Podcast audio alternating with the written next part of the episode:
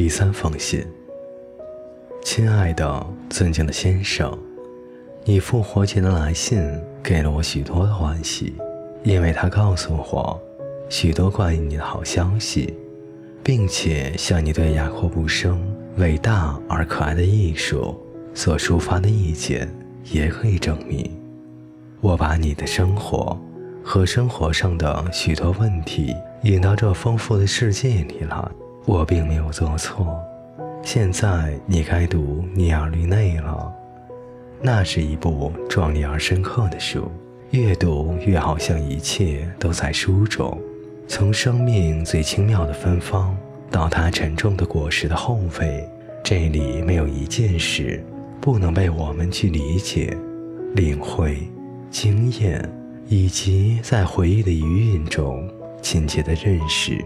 没有一种体验是过于渺小的，就是很小的事件的开展，都像是一个大的命运，而且这命运本身像是一块奇异广大的植物，每条线都被一只无限温柔的手掩埋，排在另一条线的旁边，千百条相互持衡。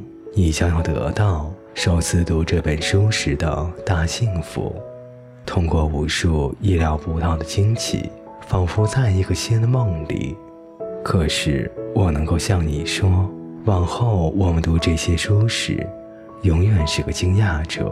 他们永远不能失去他们的美丽，连他们首次给予读者的童话的境界也不会失掉。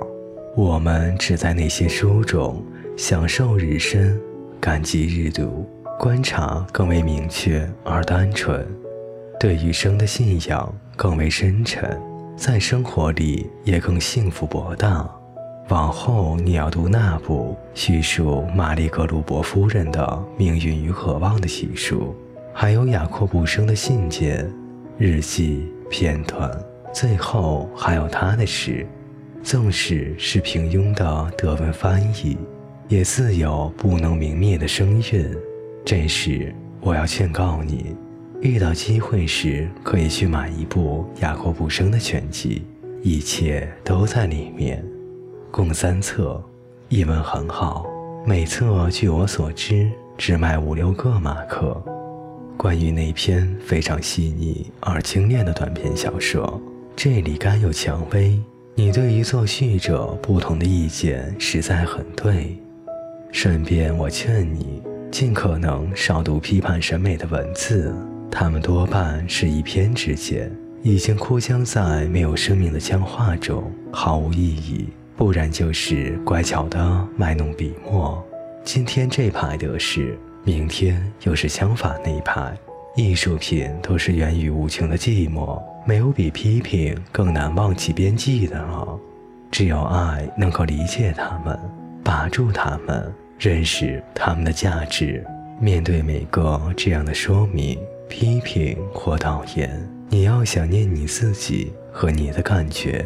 万一你错误了，你内在的生命自然的成长会慢慢的随时使你认识你的错误，把你引到另外的一条路上，让你的判断力静静的发展。发展跟每一个进步一样，是深深的从内心出来。既不能强迫，也不能催促，一切都是实质才能产生。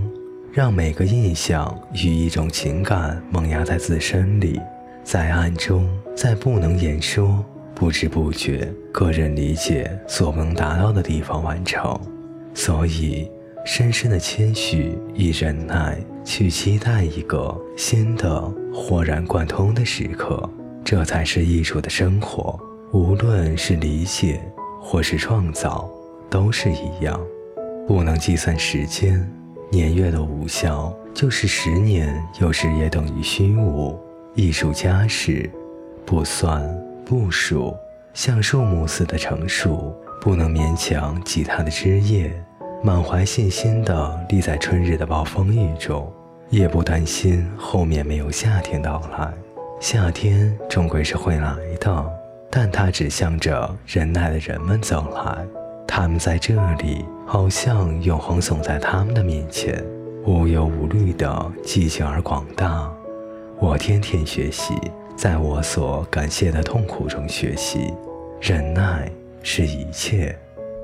谈到理查特·德梅尔，他的书，同时也可以说他这个人，我浅浅的认识他。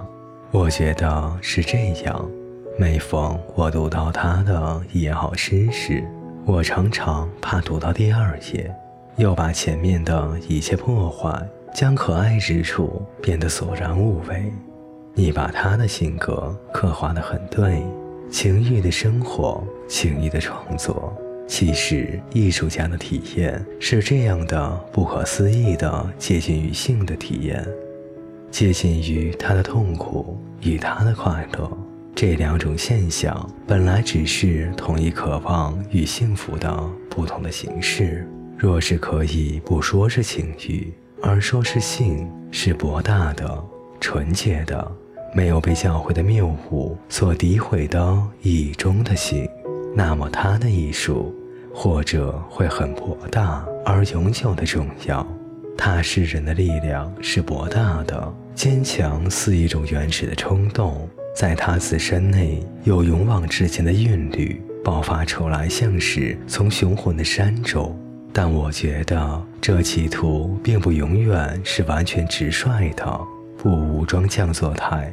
这对于创作者实在是一个严峻的考验。他必须永远不曾意识到，不曾预感到他最好的美德。如果他要保持住那份美德的自然而浑圆的境地。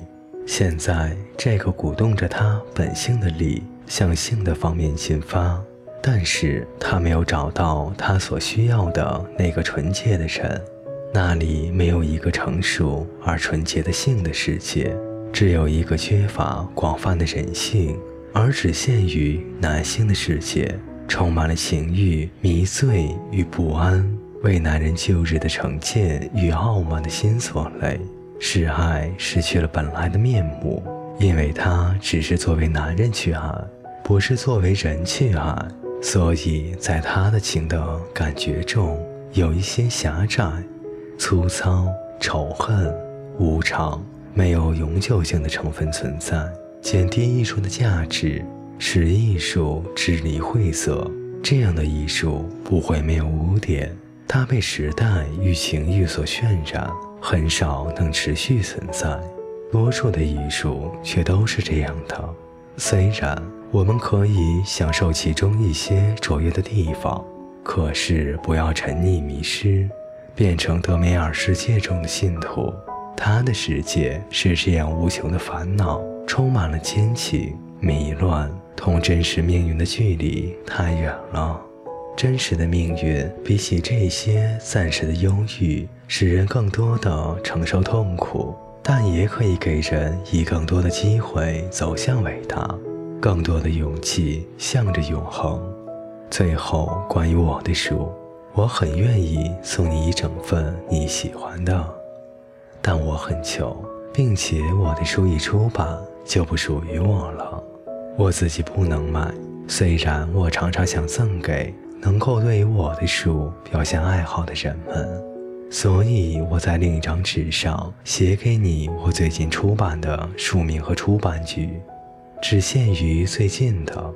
若是算上以前的，共有十二三种。亲爱的先生，我把这书单给你，遇机会时你真一定够好了。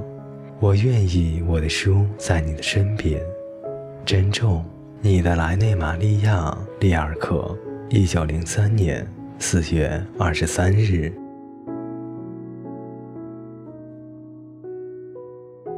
本节故事就为您播讲到这里，我们下期再见。